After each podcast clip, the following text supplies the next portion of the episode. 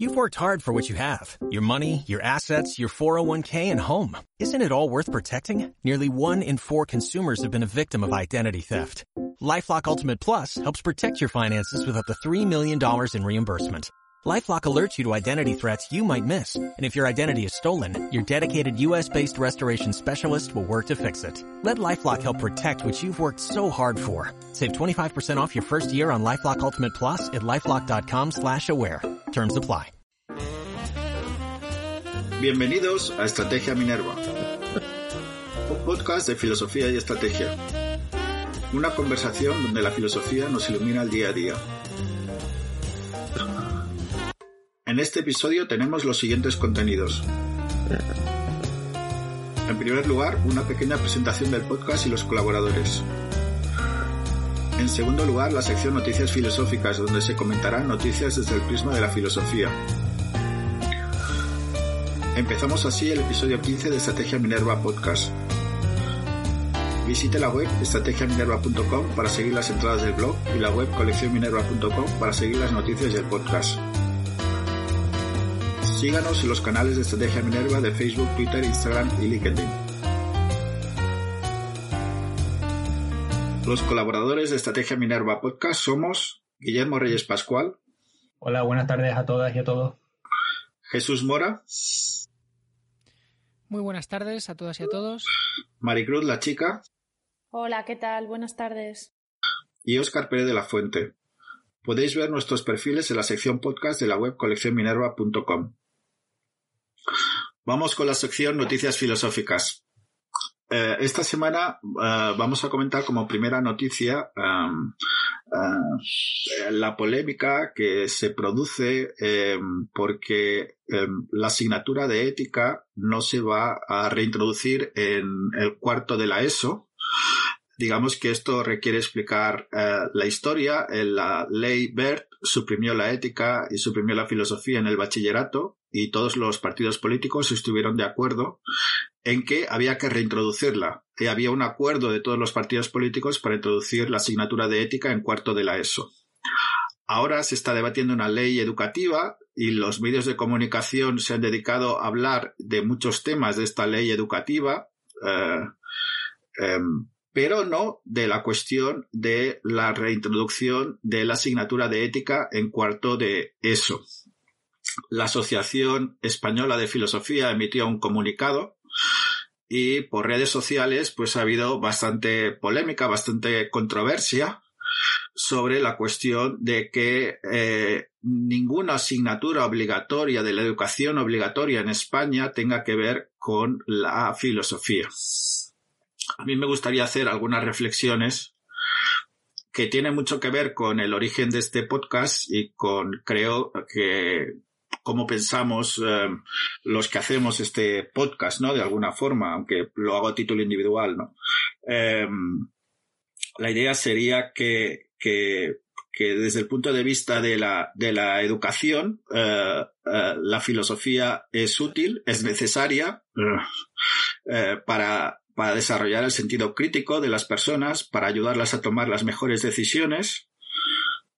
esto está detrás de, de, de, de, la visión de Estrategia Minerva, de todo, de todo el enfoque de, este podcast, de todo el enfoque del, del, blog, del blog, ¿no? De cómo tomar las mejores decisiones, eh, cómo desarrollar el sentido crítico, cómo hacer ciudadanos eh, eh, que cultiven las virtudes cívicas, es decir, cómo hacer buenos ciudadanos, ¿no? Que sean comprometidos con su, con su país, eh, que, que, que tengan determinados valores o determinadas virtudes, ¿no? Um, es decir, personas que piensen. Uh, lo que me gusta a mí enfocar la filosofía es enseñar a pensar. Uh, no decir qué tienen que pensar los estudiantes, sino ayudar a que los estudiantes piensan como ellos quieran pensar. Pero en este ayudarles a pensar, se les explica toda una serie de herramientas, una serie de, de, cuestiones que son importantes a la hora de plantear los problemas tanto públicos como privados que puedan tener en sus vidas. Por eso me parece totalmente justificado que haya una asignatura de ética o de filosofía en la etapa obligatoria del, del, de los estudios eh, eh, en España y, eh, por supuesto, digamos que mm, apoyo esta campaña para que la ética vuelva a ser reintroducida como asignatura obligatoria en cuarto de eso. no sé qué pensáis al respecto. Pues bueno, yo creo que eh, hay una, una, cosa evidente y es que eh, si algo, si de algo pueden servir las materias que van desde los cursos de primero, segundo, tercero y cuarto de la ESO, es no solamente que los alumnos tengan pues eh, cierta capacidad para moverse en disciplinas diversas y, y adquirir las herramientas básicas de diferentes lenguajes, tanto técnicos eh, o matemáticos como historiográficos. Y si hay algo más, algo que, poder, eh, además de estos datos o estas capacidades, estas destrezas, es precisamente eh, comenzar a aportarles herramientas para que tengan independencia intelectual. Algo que, por cierto, está totalmente conectado con el periodo de su edad, a los, a los 14, 15 años, que es cuando se, se da el curso de cuarto de la ESO, que es una edad en la que el alumno, bueno, los, los niños o los preadolescentes o los adolescentes empiezan a cuestionarse las normas que les vienen dadas por parte de su sistema autoritario familiar. Cuando son niños, eh, asumen que las reglas que hay son las que son y no hay más. Pero precisamente en la adolescencia es, está definida como el paso a cuestionar las reglas que les son dadas. Y no hay ninguna otra cosa que se parezca más a la filosofía que es cuestionar las reglas que nos son dadas, cuestionarlas, pensarlas, hacernos consciente de nuestra propia actividad al reflexionar y pienso que tiene todo que ver además con su edad. O sea, concretamente con su edad tiene todo que ver esa capacidad reflexiva, no sé. A mí lo que me parece más llamativo de todo esto eh, va un poco en la línea de lo que tú comentabas, Maku, y es que las personas que deciden los, los contenidos que se enseñan en secundaria, eh, las personas que elaboran los libros de texto y las personas que deciden pues también las asignaturas y los programas eh, lo hacen desde posicionamientos filosóficos sobre qué tienen que aprender los estudiantes. Y decía me parece muy llamativo que esas mismas personas rechacen proporcionar a los estudiantes las herramientas que les permiten evaluar de forma crítica por qué estudian lo que estudian y, a partir de qué argumentos y, desde qué posicionamientos puede defenderse que estudien lo que estudian. Eh, me parece, no sé, una especie de contradicción eh, bastante perversa y creo que, bueno, que por supuesto que, estoy de acuerdo con todos vosotros en que es una malísima decisión eliminar la, ética de los contenidos de secundaria. Yo también estoy de acuerdo en la línea de lo comentado hasta ahora, tanto por eh, Macu, Oscar y Jesús. Y, sí, estoy de acuerdo en el sentido de que eh, es, es un error que no se va a pagar a corto plazo, pero que a medio y largo plazo tendrá unas consecuencias nefastas. Eso hay que tenerlo así. Pero las consecuencias son eh, de, se pueden catalogar eh, de dos maneras. Primero tiene una consecuencia filosófica, es decir, se le retira la capacidad de eh, crítica al alumno. No se le retira su capacidad, sino se le retira, digamos, la posibilidad de aprender el mecanismo a través del cual canalizar una crítica.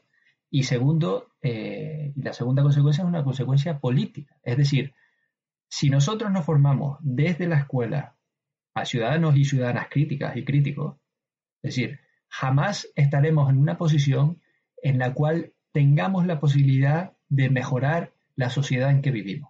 Nos sabremos reaccionar, nos sabremos dar un paso adelante cuando los problemas vengan dados. Ahora bien, dicho esto, em, no sé si eh, recuperar la asignatura ética tal y como nosotros aquí que ya, eh, digamos, eh, tenemos una edad y tenemos experiencia y recordamos aquellos años de, instituto em, y de educación secundaria, no sé si recuperarla tal y como era antes es suficiente.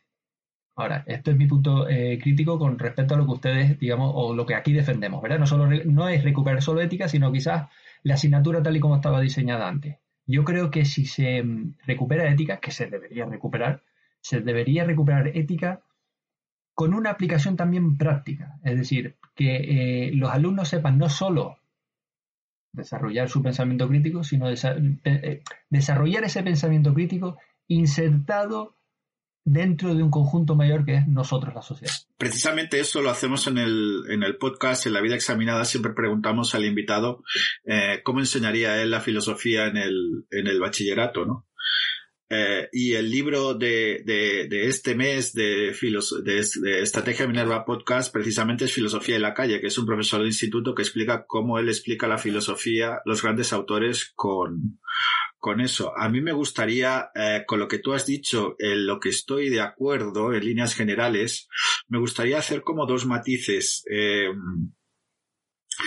eh, digamos que, que, a mí la, voy a explicar una anécdota personal. A mí mi vida un poco cambió cuando tuve un profesor de filosofía en el bachillerato que que me enseñó a pensar, ¿no? Un poco como, no tanto, pero un poco la historia del Club de los Poetas Muertos, ¿no? Un, un, una persona poco convencional que enseñaba a pensar a sus alumnos, ¿no? Supongo que todos tenemos una, alguna historia parecida. Entonces, eh, eso, eso es así, es importante enseñar a pensar para tener una democracia eh, eh, pues madura y para tener una democracia de calidad y eh, quizá eh, el poder no quiere que, que la gente eh, piense o que la gente digamos desarrolle sus propias sus propias ideas o desarrolle su propio discurso bueno se podría pensar se podría pensar algo así. No, a mí lo que me parece es que la forma de enseñar la filosofía tiene que ser práctica, pero tiene que utilizar a los clásicos y tiene que utilizar, tiene que contextualizar eh, cómo se ha pensado en las diferentes épocas. Es decir, que lo ideal no es enseñar una historia de la filosofía de los diferentes autores y, memorística y todo ese tipo de cosas que aburren, ¿no? Digamos a los estudiantes, sino explicar problemas y para resolver esos problemas acudir a autores y explicarlos de una manera sencilla, eh, explicar a autores explicándolos de una manera sencilla y ver la utilidad de esos autores y los problemas a los que se han enfrentado esos autores, ¿no? Eh, y ver que la filosofía es necesaria, que la filosofía es eh, útil. Por ejemplo, en las cuestiones actuales de genética o de robótica, como vimos en, el, en, la entrevista de Fernando Llano con la robótica, la cuestión de la filosofía, la cuestión de la bioética, de la biogenética, es súper importante. O sea, omitir la parte filosófica, la parte de debate entre la ética, el derecho, la deontología eh, de unos estudios, eh, pues en pro del utilitarismo, en pro de, del, del mercantilismo, eh, pues no, no, no es positivo, digamos. Sí, lo que iba a comentar antes es, es que recuerdo que, que, una vez en un episodio de La vida examinada, Maku, hizo un poco una crítica de esa percepción que tenemos cada vez de manera más frecuente de que solo somos productores, ¿no? De que eh, solo solo se preocupa por nosotros, eh, pues quien está en el poder, por nuestra capacidad para producir, para trabajar. Y creo que hay una cosa muy relacionada con este debate que es la clásica pregunta de eh, con la asignatura de ética, ¿no? Eh, ahora que lo comentaba Guillermo, tal como se daba ética antes, yo recuerdo que, que ética era la María por, por excelencia cuando yo estaba en el instituto. Eh, las matemáticas eran lo importante, lengua, historia, pero, pero ética era como una asignatura más, ibas al examen, lo probabas y te olvidabas. Y la pregunta clásica detrás de todo eso era, ¿para qué sirve esto? Bueno, la, la ética, la filosofía, sirven precisamente para cuestionar esa pregunta de entrada, ¿no? Para cuestionar la idea de que lo único que tenemos que aprender eh, esa, eh, son, son competencias que nos, que nos faciliten ser productores eh, en el mercado. Y, y creo que, que disfrazar eh, disfrazar este hecho es, es, bastante peligroso. Y como decía Guillermo, ¿no? las consecuencias que puede tener esto al, al, largo plazo, la verdad es que a mí me parecen bastante preocupantes. Eh, bien, eh, vamos a pasar ahora a la segunda noticia que nos va a exponer Maku. Sí, pues yo, nada, os quería traer una noticia que tiene que ver con algunos de nuestros temas tratados desde que hemos empezado este podcast. Eh, la ley en el país ayer se llama inteligencia artificial y pseudonimato el Gobierno presenta la primera versión de la Carta de Derechos Digitales. Eh, aquí se nos, bueno, se nos informa de que la Secretaría de Estado abre el documento a consulta pública para que los ciudadanos podamos realizar las aportaciones que, según se nos dice, se, tendrán en cuenta. No sé, no sé cómo las valorarán, pero que se tendrán en cuenta. Y, bueno, en esta primera versión hay una lista de derechos relacionados con la vida en el entorno digital, eh, también se tiene en cuenta el impacto de la inteligencia artificial. Eh, parece ser que está eh, conformado este texto, lo han elaborado expertos en materia de derechos digitales, aunque la nota no nos dice exactamente quiénes son estos expertos o por qué son expertos, si son expertos porque son técnicos o si son expertos porque son teóricos. me imagino que habrá de todo. Y luego, em, pues nada, quería comentaros algunos de los que me han llamado la atención. El primero y el que más me ha llamado la atención, porque me parece bastante líquido este derecho, es esto del derecho al pseudonimato. El derecho al pseudonimato dice, la Carta sostiene que los entornos digitales han de permitir, y cito, el acceso en condiciones de pseudonimidad y fin de la cita.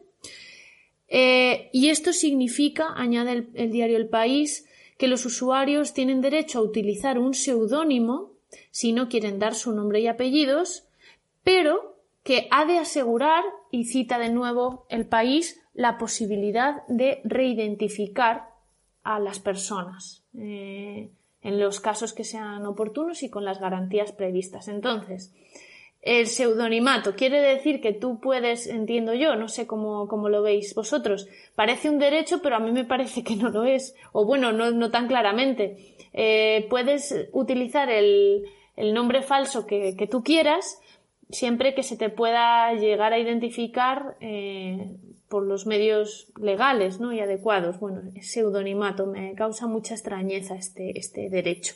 Luego también nos habla del derecho a no ser localizado y perfilado y bueno, localizado en términos eh, simplemente geográficos y perfilado se refiere a eh, que tenemos derecho a no ser sometidos, sometidas a análisis de la personalidad o conducta. También esto es interesante. Aunque luego, como tienes que aceptar cookies y aceptar normas y términos y condiciones que son imposibles de leer, eh, pues finalmente acabas, este derecho existe, pero bueno, tú acabas firmando lo que sea para entrar a leer un periódico, para ver una página web. Entonces, pues eh, bueno, también esto yo creo que tiene mucho que, que ajustar, ¿no? El, derecho a la herencia digital, que eso es en términos de, bueno, los bienes que tú tengas y que estén circulando o que estén generando dinero a nivel digital, pues que se pueden heredar. Luego la protección de menores en el entorno digital, que esto es un tema súper importante, sobre todo para los que estamos relacionados con el ámbito educativo, eh, con menores de edad. Eh, y da a los padres la, potestad de controlar un uso equilibrado de, las, de los dispositivos y tal. Bueno, el derecho a la neutralidad en Internet, es decir, que no se te puede discriminar por un perfil que previamente tú hayas mostrado en Internet, no puede haber discriminación digital realmente, por motivos técnicos o económicos. Luego, la libertad de expresión y libertad de información, eh, derechos en el ámbito laboral, este me parece muy interesante, realmente es el que más me suena a derecho y es el que garantiza a los trabajadores y empleados públicos la desconexión digital. Así dice, trabajadores y empleados públicos. Eh, y también que se promoverán condiciones de acceso al teletrabajo cuando sea posible, lo cual es interesante porque esto nos da ya un salto post pandemia nos da un salto hacia lo que muy probablemente será nuestro futuro, eh, que todos los trabajos que se puedan hacer de forma telemática, pues parece ser que van a, van a encaminarse ahí. Y dos últimos menciona el país, eh, derechos ante la inteligencia artificial, y esto, esto dice el país, la Carta garantiza el derecho a que ningún ciudadano sea discriminado por las decisiones basadas en algoritmos y mantiene que se asegurarán, cita, la transparencia, auditabilidad, explicabilidad y trazabilidad, fin de la cita, de los mismos. Y luego, derechos en el empleo de las neurotecnologías. El uso de las neurotecnologías, dice, será regulado por la ley. Bueno, me ha parecido interesante que esta Carta eh, de Derechos Digitales eh, se haya promulgado. En algunos casos me causa mucha extrañeza que parezca en su título a la Carta de Derechos Humanos cuando en su contenido hay algunas cosas que me parecen sumamente, eh, no sé si incompletas o hasta confusas. Otras son claras.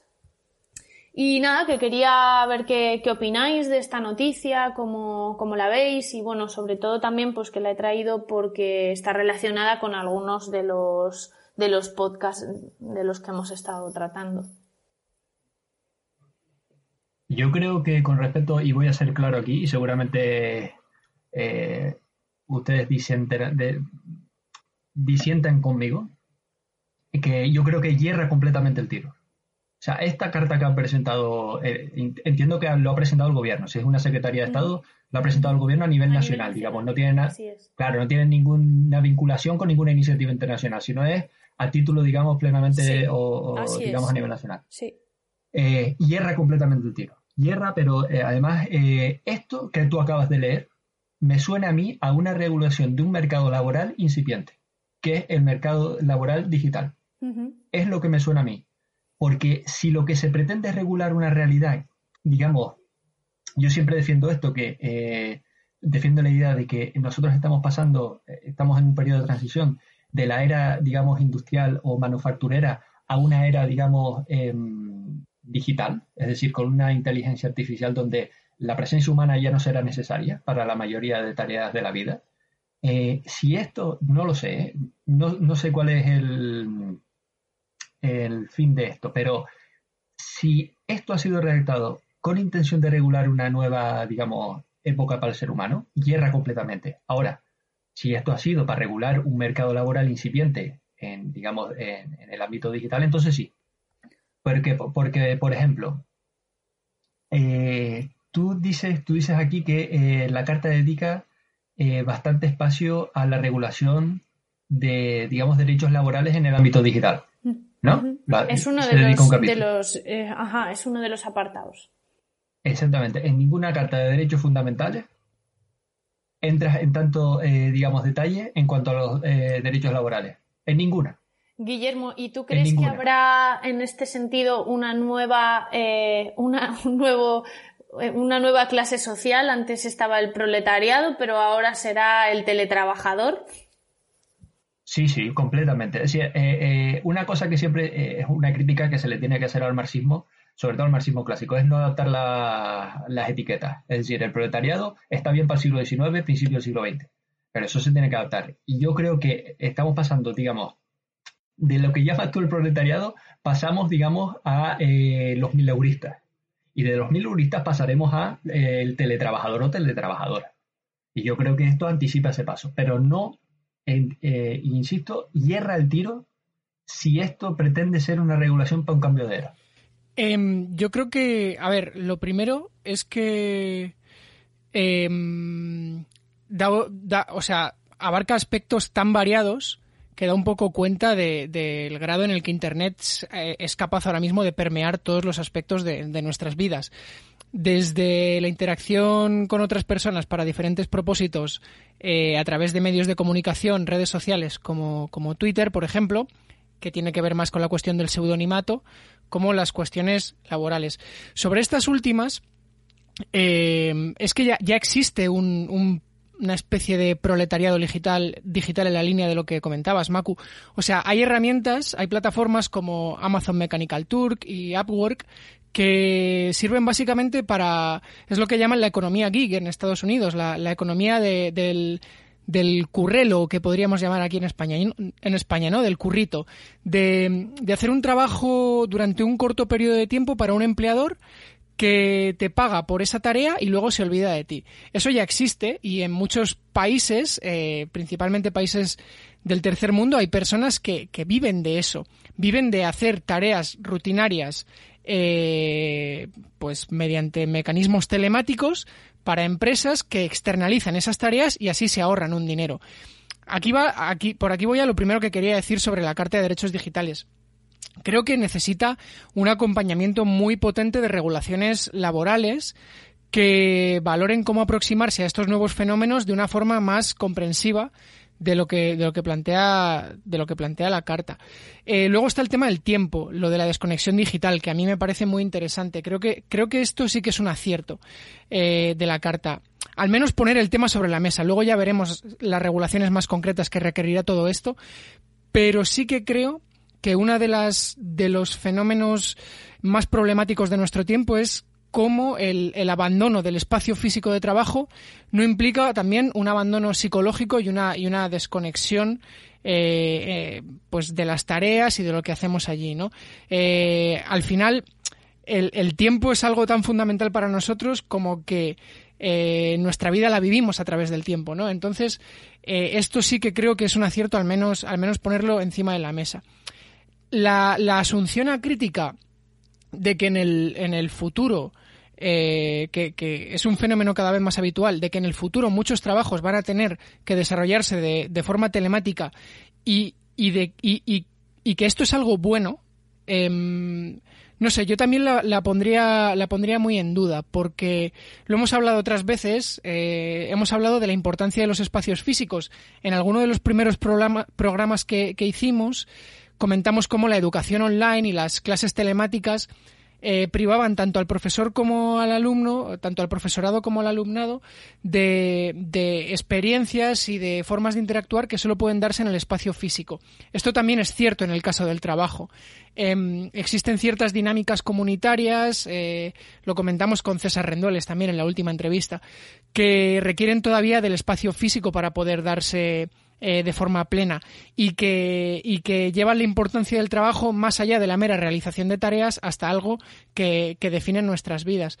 Yo creo que es importante Está bien desarrollar herramientas para que el teletrabajo pueda convertirse en algo que todas las personas puedan hacer o que el mayor número de personas puedan hacer cuando sea necesario, pero no que se convierta en la norma. Creo que eso es algo más peligroso. Y por último está el tema del pseudonimato, eh, que ¿Tú ponías en duda, Maku, que, que esto pudiera ser un, un, derecho o algo así? Eh, tal y como está formulado, eh, me causa dudas porque, eh, a ver, cuando dice, dice, derecho a utilizar un seudónimo, vale, pues entiendo que el derecho a seudonimato, vale. Eh, si no se quiere dar tu nombre y apellidos, perfecto. Este, además, ha de asegurar la posibilidad de reidentificar a las personas en los casos y con las garantías previstas. Bueno, eh, es como si se anulara a sí mismo. A lo mejor yo lo estoy entendiendo muy mal, pero quiero decir, eh, tiene que ser un seudónimo que pueda no ser un seudónimo. Pues entonces, ¿para qué me lo pones como derecho? Simplemente bueno, pues ya está, eh, un negativo más un positivo se anulan a sí mismos, ya está, no lo pongas como un, no me lo vendas como una especie de derechos, es como la extrañeza que me causa el título, ¿no? Carta de Derechos Digitales. Y dices, ay, qué bien, por fin, qué, qué alegría, yo me alegré muchísimo cuando vi el titular y entonces cuando realmente te das cuenta que mm, gran parte de los contenidos de los derechos van encaminados a pues sí, regular o ya ir encaminando la situación hacia una economía basada en lo digital o con un gran peso en, lo telemático. Entonces, no sé, lo que sospecho es que en, la en las fórmulas del lenguaje que están utilizando eh, eh, se esconde un poco eh, una, una aparente, un aparente beneficio que que no me acabo de creer, que no me acabo de creer cuando veo las palabras y los contenidos, ¿no? Sí. Y lo de seudonimato, pues me parece un ejemplo, porque es como, puedes utilizar tu seudónimo siempre y cuando yo pueda saber que no es tu seudónimo. Bueno, pues entonces no me digas que tengo ese derecho, ¿no? Yo entiendo no sé, que, no sé, no sé. claro, yo, o sea, no tengo, no tengo muchas certezas ni conocimientos sobre si es la forma adecuada de hacerlo, pero sí que uh -huh. me declaro en cierta medida a favor de, de, lo que creo que es la intención de, de, de esto, que es, por un lado, Ajá. es trazar un equilibrio entre Sí. el derecho de una persona a emitir una opinión en Internet sin que eso le pueda afectar luego, pongamos, en una entrevista de trabajo, y a la vez la capacidad que tienen que tener eh, las fuerzas de seguridad pues para perseguir a personas que detrás de un seudónimo, eh, pues eso, utilizan el, anonimato de Internet para actividades delictivas. O sea, entiendo que ese es el equilibrio pues que quieren trazar. Eh, no sé si es la forma más correcta, pero creo que la intención, o sea, creo que tiene que existir ese equilibrio. O sea, que hay una tensión entre esos dos elementos y que hay que buscar formas de, resolverlo. Nada más porque. Sí, pensando, pensándolo como tú lo acabas de explicar, también, también estoy de acuerdo, claro que sí. A, mí me gustaría comentar, em, en primer lugar, lo de errar el tiro que comentaba Guillermo. Eh, creo que comparto en parte lo de errar el tiro en el sentido siguiente. Es como poner puertas al campo, ¿no? O, muros al mar, ¿no? Intentar regular Internet.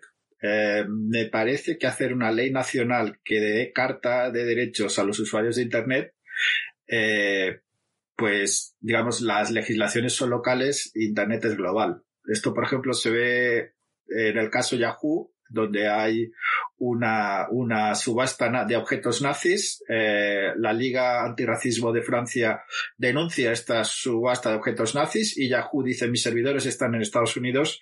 Yo no, yo me rijo por las leyes de libertad de expresión de Estados Unidos. Quien incumpla esta Carta de Derechos puede ir a Estados Unidos, poner sus servidores en Estados Unidos y evidentemente esta carta de derechos es local y lo que necesitamos para regular Internet en todo caso sería respuestas globales. O, por ejemplo, lo que ha hecho la Comisión Europea, que es un acuerdo de autorregulación con Facebook, Twitter, con grandes plataformas. Si las plataformas están de acuerdo y se ponen de acuerdo con la Comisión Europea y se hace una denuncia de 24 eh, horas, por una cosa de lenguaje del odio, se retira lo que hay. Eh, alguna expresión del lenguaje del odio se puede retirar, se puede hacer una denuncia ante, ante, la, ante Facebook o ante, estas plataformas y, eh, digamos, hay una propia autorregulación de las plataformas, ¿no? Me parece una cosa más viable que intentar hacer una legislación nacional. Como idea, esto de que hablamos de la deontología de la ética, es buena eh, detectar cuáles son los problemas, yo voy a hablar de dos. Eh, el, otro día asistí a un acto académico donde se decía lo siguiente. Eh, normalmente hay una distinción que, bueno, que la hace Ernesto Garzón Valdés, que distingue entre lo íntimo, lo privado y lo público.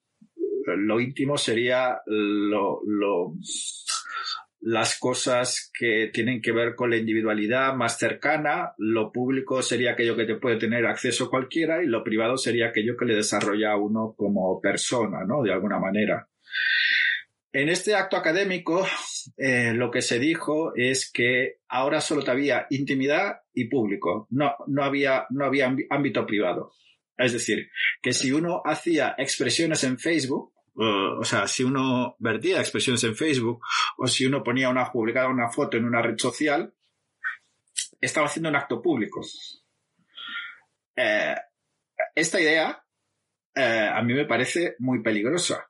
Eh, me parece que el ámbito de la privacidad, el ámbito de lo privado, es un ámbito necesario, pero es un ámbito que requiere una nueva definición con las redes sociales, pero es un ámbito que que uno puede desarrollarse su vida privada em, em, sin necesidad de que esté al alcance de cualquier persona. Entre otras cosas, porque cualquier persona no quiere que toda su vida esté al alcance de cualquier otra persona. Es decir, es un principio universal. Eh, cualquier aspecto de su vida, me estoy refiriendo, esté al alcance de cualquier otra persona. Por tanto, necesitamos un ámbito privado necesitamos un ámbito íntimo. Eh, esté en las redes sociales o no esté en las redes sociales. Y por último, el tema del anonimato y del pseudonimato. Eh, yo, eh, a mí me gusta mucho Humberto Eco y me, parece muy curiosa la crítica que hizo Humberto Eco a Internet. Eh, habló de la invasión de los necios que Internet producía la invasión de los necios. entre otras cosas porque decía, daba la oportunidad a cualquier persona de decir cualquier cosa Em, eh, utilizando Internet, ¿no? Eh, bueno, a mí me parece que Internet tiene una parte positiva, pero eh, también es verdad que Internet puede ser, puede dar lugar a manipulación, puede dar lugar a, al flujo de las emociones, puede dar lugar a, ruido en la deliberación. y como decíais, eh, el, pseudonimato es una garantía entre el anonimato y la, completa, el completo conocimiento de quien dice las cosas.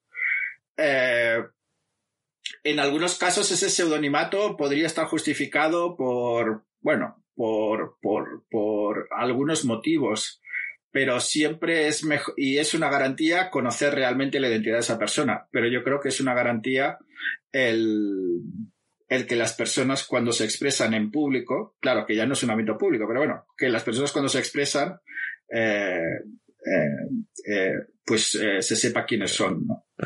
Pero bueno, eso es una cuestión también para pensar, ¿no? No, sé qué os parece. Sí, yo, yo, o sea, planteaba la cuestión del equilibrio en relación con esto último que comentabas, Oscar, porque sí que he leído alguna vez, por ejemplo, algún activista feminista que ha dicho, a mí esconderme detrás de un seudónimo me ha permitido que, vale, sí, que en mi cuenta de Twitter los mensajes privados estén llenos de amenazas, insultos machistas, etcétera, pero nadie sepa mi nombre y no me lo puedan hacer por la calle.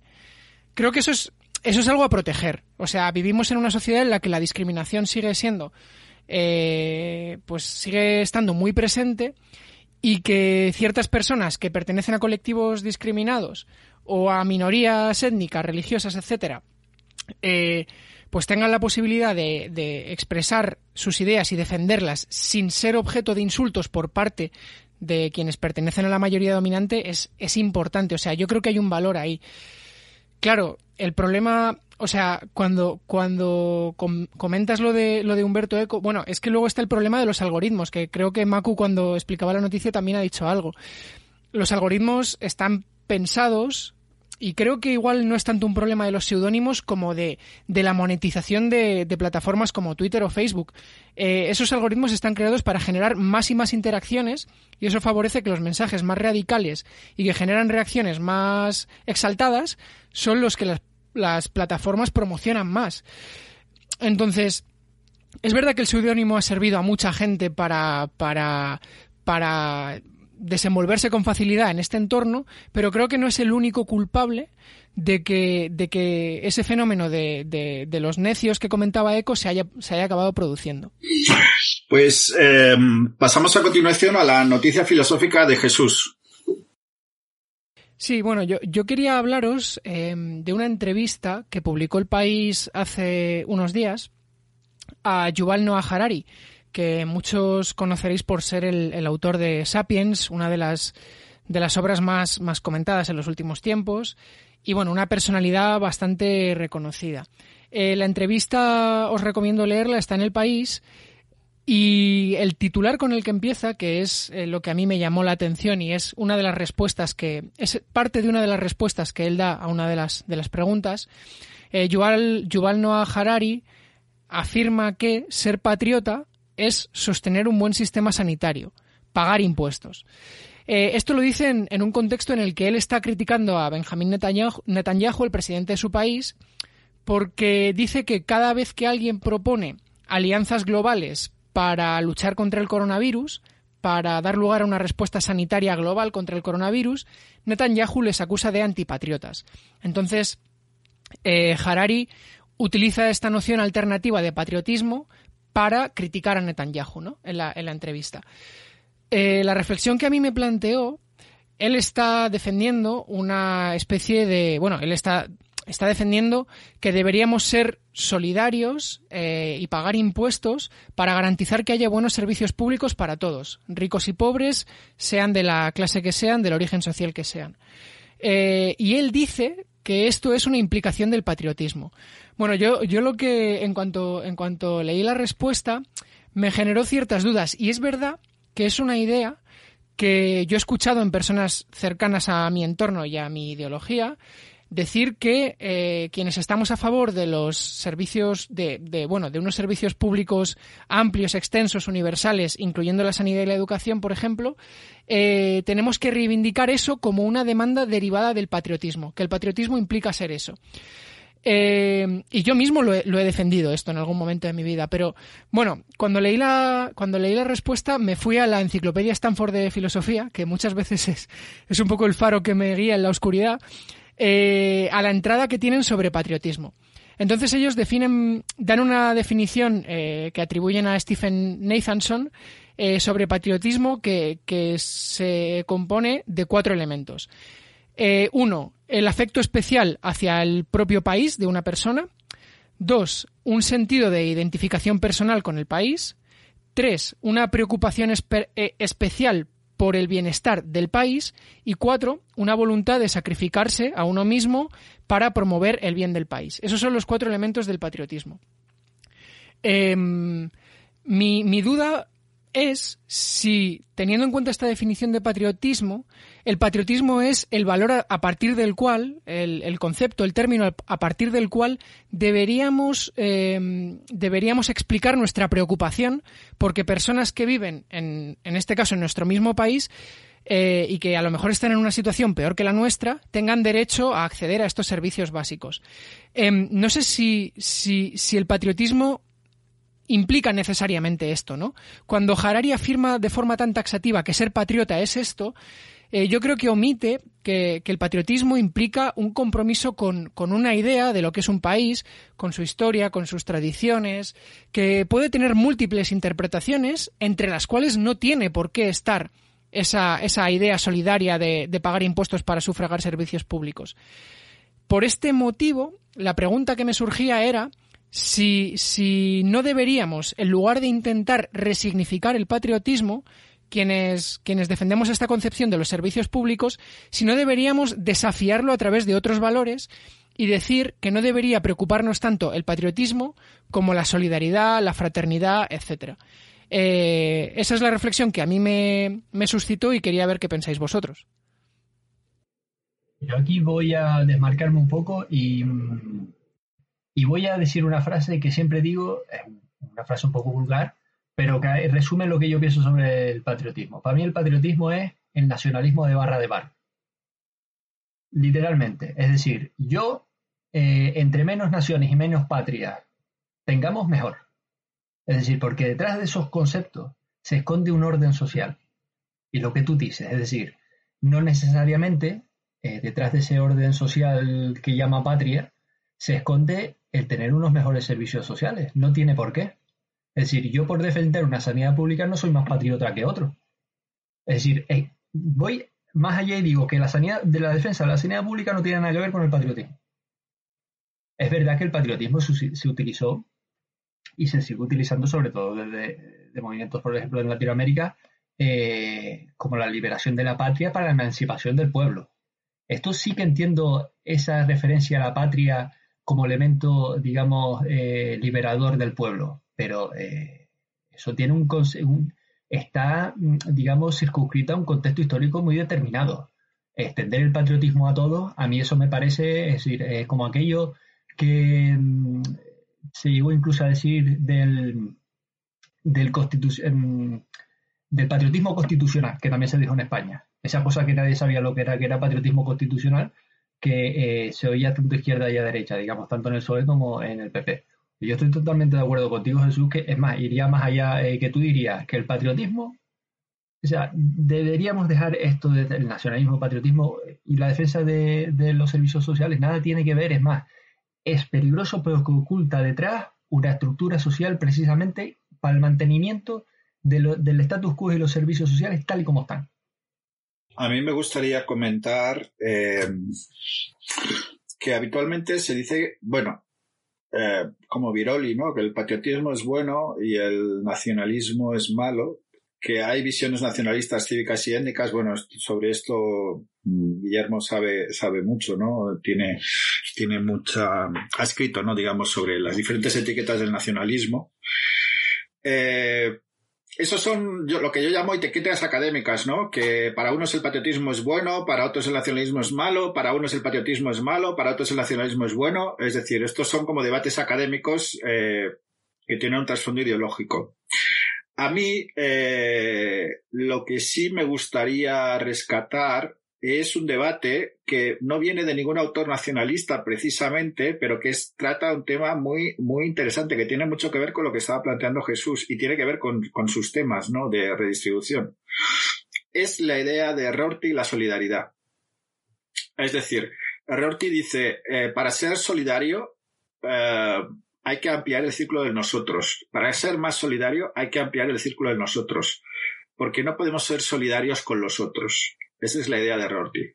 Yo creo que esa es la idea que está detrás de lo que estás planteando, de que, eh, eh, digamos, dentro de la comunidad se es solidario y se, se está uno dispuesto a sacrificarse por la comunidad, que creo que ha sido uno de los aspectos que tú decías como definitores del patriotismo.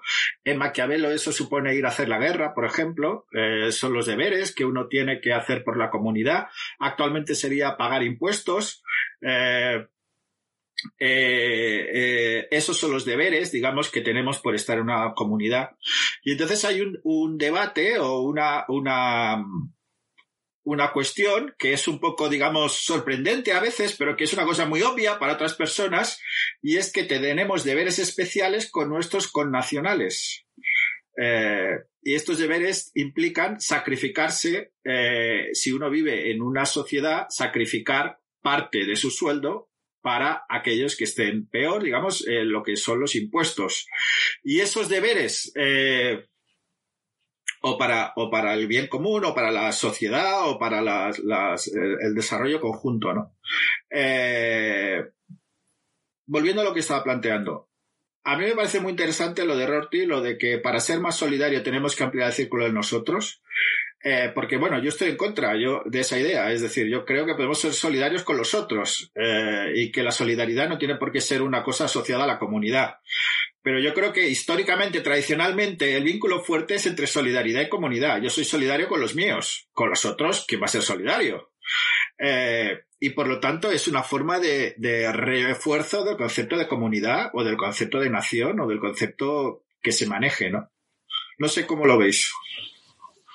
A mí me parece que, en efecto, lo, problemático de esta visión eh, tiene que ver sobre todo con el hecho de que el patriotismo siempre se hace, siempre se habla del patriotismo en relación al país, esa, esa es la palabra que ha utilizado eh, Jesús, en relación al país y que el país siempre tiene una delimitación que a fin de cuentas es arbitraria, que podía llegar hasta los Pirineos, pero podría llegar más arriba o podría llegar más abajo. De modo que, al igual que no conozco a alguien del sur de los Pirineos, no conozco a alguien del norte de los Pirineos y no está justificado, por tanto, que yo eh, tenga más voluntad de hacer el bien al que está por debajo que está, al que está por encima. Se da una, una delimitación completamente, eh, pues eso, sin ningún tipo de razonamiento, completamente arbitraria, eh, que sin embargo, que es lo interesante antropológicamente, es súper efectiva. Es súper efectiva. Ahí tenemos, por ejemplo, el discurso de Trump eh, la fuerza que ha logrado tener, que él es eh, muy maniqueo en la frontera de quiénes somos los estadounidenses y por qué tenemos que luchar porque nosotros somos el pueblo. Bueno, la idea del pueblo elegido, que no ha sido Estados Unidos, sino que lo han tenido en muchísimas épocas, muchísimos pueblos y culturas. Pero es que la delimitación es arbitraria y y bueno, lo que a mí me suscita mm, como problemática es que antropológicamente, a pesar de esa arbitrariedad, o no sé si gracias a esa arbitrariedad, la delimitación ha funcionado mucho. Eh, lo hago por ti porque eres español igual que yo.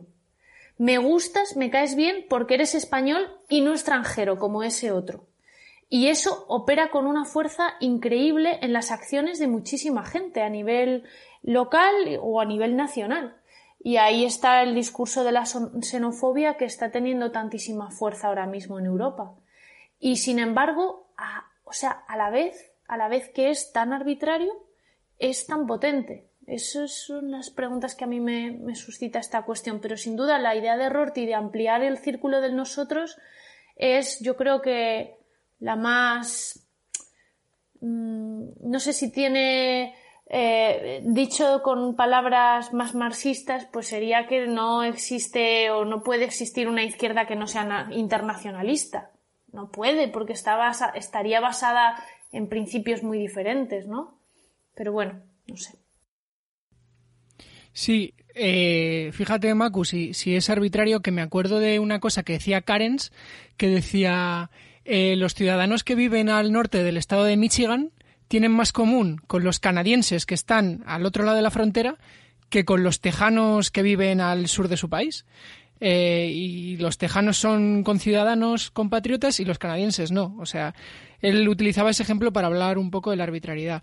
Eh, el tema del, cosmopolitismo es complejo y yo entiendo que, que desde un punto de vista práctico la, actualidad es la que es y que como decía, como decía Maku, eh, el hecho de, el sentido de pertenencia que se ha creado en torno a, las fronteras arbitrarias, si queréis, del Estado, eh, es algo que existe y, que es real, que, suele costarnos más ampliar el círculo de nosotros, como comentaba Oscar en relación con, con Rorty, que, bueno, que o que ser solidarios con los otros que, intentar ser solidarios con nuestros compatriotas. Pero al margen de eso, mi, mi o sea, creo que, que, el problema es que le pedimos demasiado al concepto de patriotismo, que cuando decimos no, es que ser patriota no es la bandera o los símbolos, no, es lo que se intenta decir. Que ser patriota no es tener un cierto apego por los símbolos, sino tener un cierto apego por las personas que integran tu comunidad, que Oscar, Oscar mencionaba la noción de comunidad. Y, creo que entonces lo que estamos haciendo eh, no es desafiar el, lo que deberíamos hacer no es desafiar el concepto de patriotismo, porque efectivamente se puede tener un apego patriótico por los símbolos. Es decir, eh, el hecho de que un marroquí invada la isla de Perejil, que puede tener una repercusión nula para, para los derechos fundamentales de la mayoría de los españoles, para algunas personas representa una ofensa a la patria, por la que estarían dispuestas a sacrificarse, en el, en el sentido que decía Maquiavelo, ¿no? De, de emprender la guerra, como comentaba Oscar. Y yo creo que lo que, lo que intentamos, lo que intentamos decir cuando hacemos esta especie de resignificación de la palabra patriota es decir que es más importante eh, ayudar a las personas, que merece más la pena sacrificarse por las personas que integran nuestra misma comunidad que sacrificarse por, por aspectos más simbólicos o cuestiones más territoriales. ¿no? Eh, yo iba por ahí, pero bueno, la verdad es que eh, me parece muy interesante todo lo que habéis comentado porque es una de las grandes cuestiones de la filosofía política al final, el tema de hacia quién dirigimos nuestras obligaciones de justicia y cuál es el círculo de personas que compone nuestras obligaciones de justicia. Eh, yo también quería comentar un poco aquí, em, es decir, em, quería comentar algo que decía Oscar en relación con algo que decía Marco. Macu decía, eh, es que se puede llegar a plantear que en la izquierda no puede haber ninguna izquierda más allá de la izquierda internacionalista. Eso fue la postura de, la postura de Macu, no, eh, la reflexión de Macu. Pero quería enlazar esto con lo que dijo Oscar de, em, para ser solidarios hay que expandir las fronteras de nosotros. Bueno, lo dijo Oscar, Oscar parafraseando un autor. Pero Oscar dijo, es mejor, eh, o que Oscar cree que se puede ser solidario con él, con los otros, sin necesidad de expandir las fronteras de nosotros, ¿no? Si, no me equivoco mal. Bien. Eh, es que dentro del propio grupo no existe la solidaridad, existe la redistribución. La solidaridad es entre nosotros y los otros.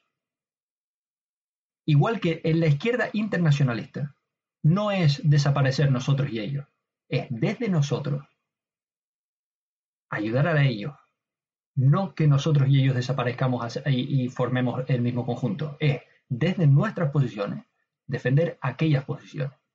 Pero voy a poner muy, eh, un, ejemplo claro histórico.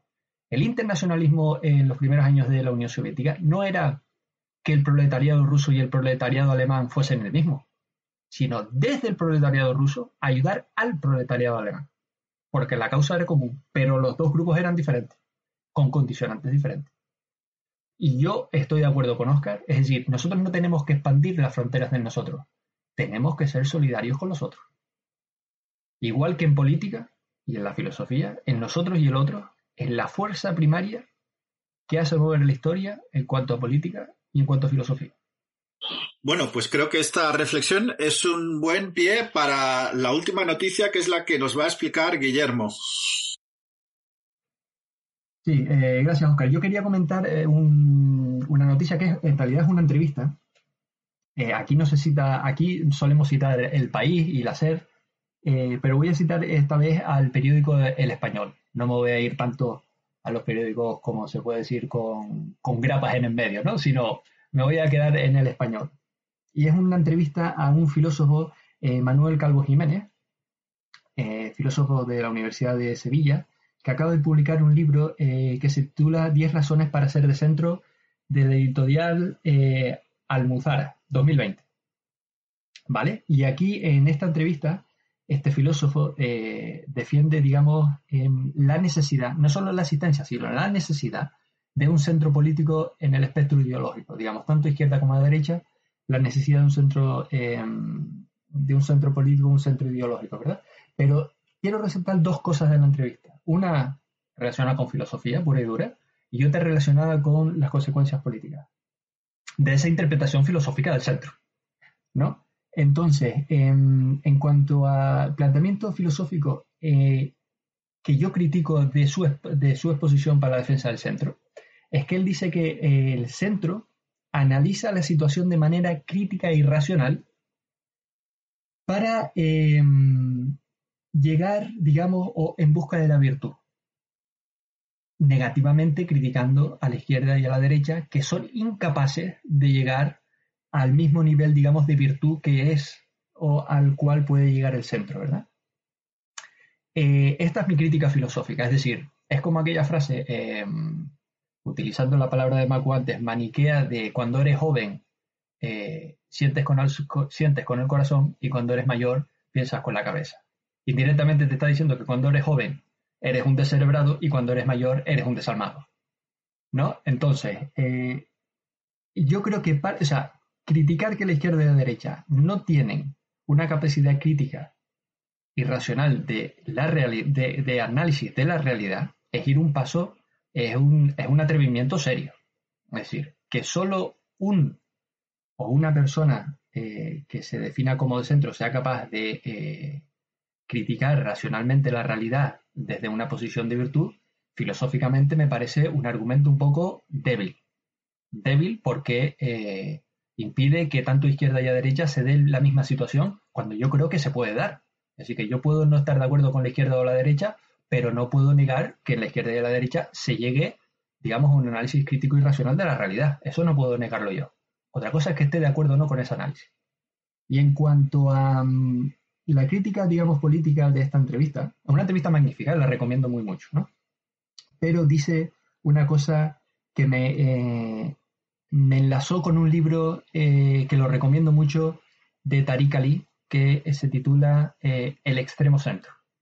Y él decía, el extremo centro no lo define como tal, sino una, digamos, una fuerza oscura que su único objetivo, una fuerza oscura, es una fuerza, digamos, difusa que eh, tiene como objetivo la protección del status quo político, digamos, institucional y político. ¿Ok? Entonces, ¿qué me... hay una frase aquí en una entrevista de, em, de, este filósofo que me hizo enlazar esto con aquel libro y aquella reflexión de Tariq Ali, que dice, en cuanto a mi crítica política de la entrevista, dice, eh, no podemos renunciar al marco legal que hace posible la vida democrática en libertad, desde el centro. Es decir, no podemos renunciar a la Constitución. Y aquí en castellano, porque el castellano es una lengua magnífica, Constitución viene con mayúscula, no con minúscula. Viene con mayúscula, lo que significa que hace referencia a la Constitución del régimen del 78. Y esto me hizo enlazar automáticamente con aquello que dijo Tariq Ali, que dijo, el centro existe para la defensa del status quo. O sea, la capacidad, digamos, eh, de análisis de la realidad de forma racional, digamos, y crítica, del centro político es simplemente la adhesión al status quo y la, y la constitución, con lo cual no me queda otro remedio que darle la razón a Tariq Ali. Y esto quería yo ponerlo sobre la mesa para el debate con ustedes. A, mí me gustaría decir algunas cosas. Primero, los debates de izquierda y derecha, bueno, está el libro de Bobbio, ¿no? De, en, el, en el, a partir de la caída del muro de Berlín, Bobbio escribió un libro, dijo que la, la, diferencia entre la izquierda y la derecha es la preocupación por las igualdades naturales y sociales. Eh, la derecha está menos interesada en, en estas cuestiones. Pero aquí no hablamos de izquierda y derecha, hablamos del centro. Eh, hay que recordar también otra cosa que es muy conocida y es que lo del centro izquierda-derecha viene de, los espacios en la Asamblea Francesa, que había los diputados más radicales estaban en la izquierda y los diputados más conservadores estaban en la derecha, ¿no? Por tanto, es una cosa espacial. Claro, situarse en el centro es fácil porque puedes criticar a unos, puedes criticar a otros y puedes aparecer como una cosa em, mejor, una versión eh, mejorada. Ante esto yo quiero decir eh, dos cosas. Primero, hay un teorema de la ciencia económica que yo intento explicar a los alumnos cuando hablo de esto, que es que se plantea, ¿dónde pondrías un kiosco en una playa eh, para tener el máximo de visitas? el máximo de clientes. Y entonces la gente responde, en el centro. Vale, ¿dónde pondrías un kiosco o un kiosco, ¿cómo se llama esto? Un chiringuito, ¿no? Un chiringuito de playa. ¿Dónde pondrías un chiringuito de playa? Un segundo chiringuito de playa para tener el máximo de clientes. ¿En los extremos o en el centro? La respuesta es en el centro ese teorema es un teorema, ya no recuerdo el nombre de quien lo hizo, eh, eh, es, una explicación económica de economía política, eh, lo que eso explica por qué los programas de televisión compiten en los mismos géneros y por qué los partidos políticos compiten en las mismas ideas, por qué los partidos que quieren ser mayoritarios compiten, digamos, en contenidos que son más parecidos unos con otros. No se sitúan en los extremos para competir. Es decir, si, tú te sitúas en los extremos, solo podrás tener clientes de ese extremo, pero no podrás tener clientes eh, del otro extremo. Eh, bueno, eso mm, puede explicar algo. Eh, con respecto a lo del hay otra idea que a mí me gusta, es una cosa. Mm, el otro día César Rendueles recomendó como filósofo favorito a Aristóteles. A mí me gusta particularmente Aristóteles. Aristóteles, aunque no especialmente sus ideas políticas, pero eh, eh, Aristóteles tiene una idea que no es política, sino también del ámbito de las virtudes, que es eh, la, la, virtud está en el medio, la moderación. es decir, el exceso, por exceso, por defecto, es un vicio. Y la moderación es la virtud. Eso, eso es interesante pensarlo, digamos, en el ámbito de las virtudes y así. Y en política, eh, podemos hacer una reflexión, mm, digamos, a ver si los excesos en política, es decir, si solo focalizar nuestra atención o que nuestra ideología esté focalizada en un punto, eh, en, un, en un determinado concepto, o en una determinada idea, o en un determinado estado de cosas, si eso es bueno o es mejor una postura más moderada que tenga más puntos de vista. Eh, eh, bueno, esas eran algunas reflexiones que, se me ocurrían a, raíz de, lo que ha dicho Guillermo. Sí, eh, a mí lo que, lo que me lo que me ha venido a la cabeza, claro, es em, no sé, en la entrevista, y lo, lo pregunto desde el total desconocimiento, ¿qué define él como el, o sea, hay, hay algún corpus de ideas eh, que pueden ser cambiantes y que se pueden revisar de forma crítica con el tiempo, pero que más o menos identifiquen lo que es ser de centro. Porque en general el centro es una noción por definición históricamente cambiante. Eh, el centro durante el periodo de posguerra estaba en el estado del bienestar, ¿no? Eh, de Gaulle, Adenauer, Churchill, todos ellos políticos conservadores, Em, pusieron en marcha amplios, amplios programas de inversión pública que desarrollaron el estado del bienestar. A partir de los 70, finales de los 70, principios de los 80, el centro estaba en la desregulación, ¿no? En, en, aligerar un poco la inversión del Estado en servicios públicos y dejar que, que, el mercado se adentrara en más espacios de la vida. No hace falta comparar ni siquiera periodos históricos tan extensos. Durante la anterior, durante la anterior crisis económica, el centro parecía estar en el control del, déficit y de la deuda, lo que se llamó en la, etiqueta que se atribuyó en aquel momento era austeridad, mientras que en esta actual crisis sanitaria y económica el centro parece estar en el gasto y en la inversión. Entonces yo, eh, claro, está bien ser crítico y puedes perfectamente defender que, estos cambios se producen porque eres crítico con las, con las propias ideas, pero decir que una persona está en el centro en todo momento histórico, para mí conduce a un cierto relativismo. Em, porque, vale, sí, ahora, ahora el centro puede ser la constitución del 78, que era el ejemplo que comentaba Guillermo, pero ¿y si hay un proceso constituyente y se reemplaza por otra?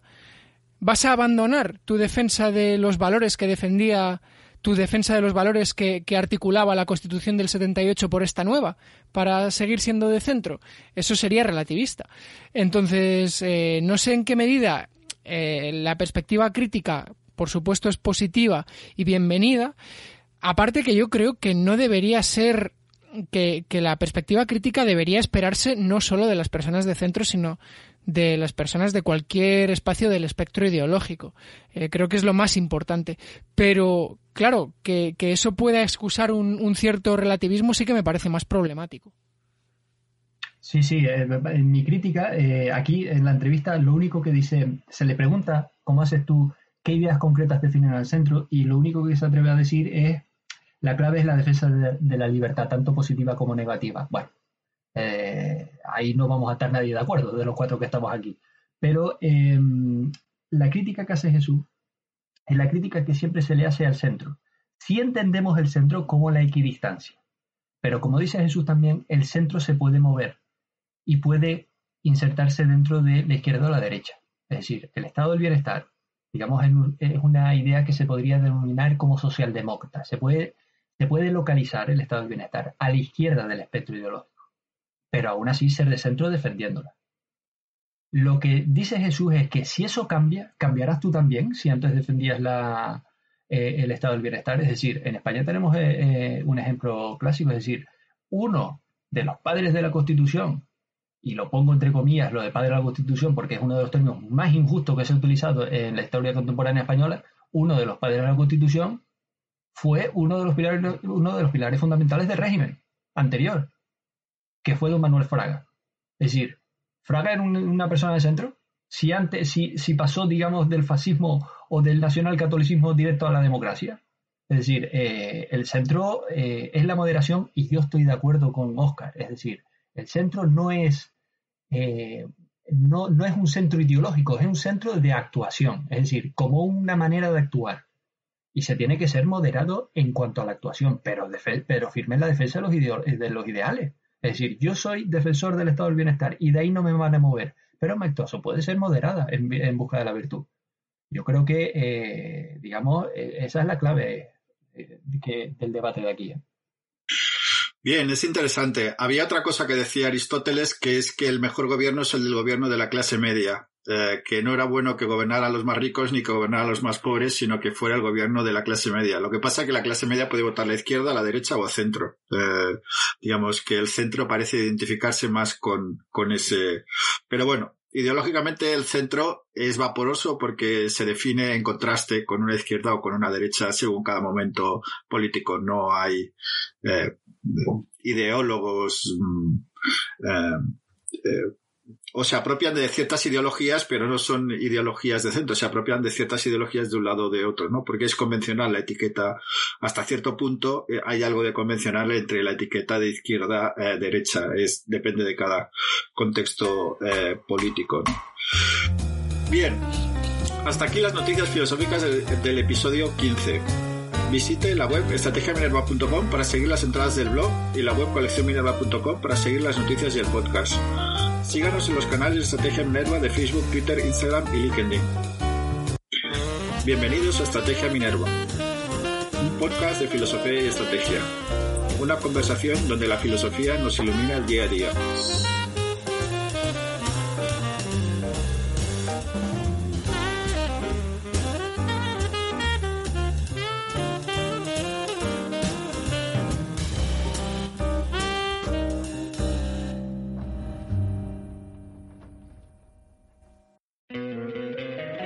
Encantaría tener 100 dólares extra en tu bolsillo? Haz que un experto bilingüe de TurboTax declare tus impuestos para el 31 de marzo y obtén 100 dólares de vuelta al instante. Porque no importa cuáles hayan sido tus logros del año pasado, TurboTax hace que cuenten. Obtén 100 dólares de vuelta y tus impuestos con 100% de precisión. Solo con Intuit TurboTax. Debes declarar para el 31 de marzo. Crédito solo aplicable al costo de la presentación federal con TurboTax Full Service. Oferta sujeta a cambios o cancelación en cualquier momento.